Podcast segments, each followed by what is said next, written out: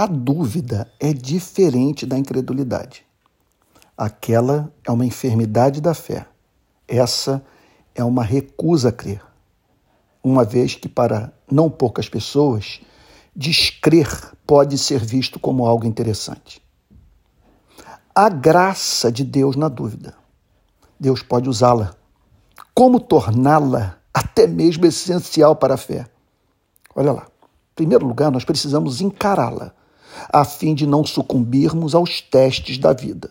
Provas virão e provarão que a fé que julgávamos possuir, ou que até mesmo possuímos, não era tão profunda assim. A dúvida, portanto, ajuda-nos a aprofundar a fé. Ela também colabora para nós compartilharmos o conteúdo do cristianismo de uma forma mais simpática com aqueles que nos procuram com suas dúvidas. Tim Keller diz o seguinte: todas as dúvidas, sejam elas céticas ou cínicas, quanto possam parecer, são realmente um conjunto alternativo de crenças.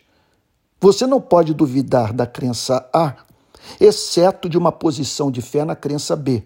Por exemplo, se você duvida do cristianismo porque não pode haver uma única religião verdadeira, você tem de reconhecer que essa declaração por si mesma é um ato de fé.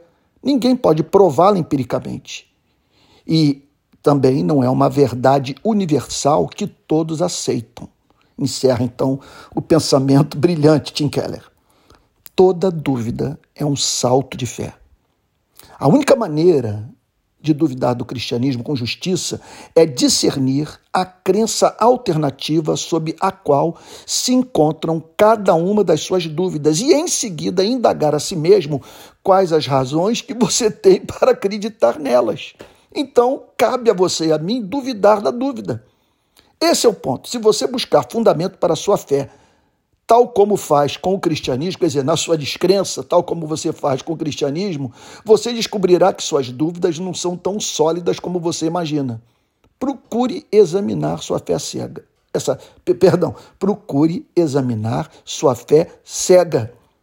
Eu termino dizendo a seguinte coisa: que minhas dúvidas me botaram para orar, ler muito, ser mais preciso e claro das minhas afirmações e amar o evangelho pois nas horas de dúvida entendo é, porque não quero descrer.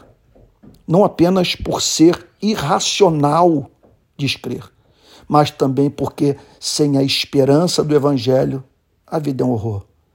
Portanto, eu diria o seguinte: que esse anjo mal da dúvida tem prestado um grande serviço aos filhos e filhas de Deus.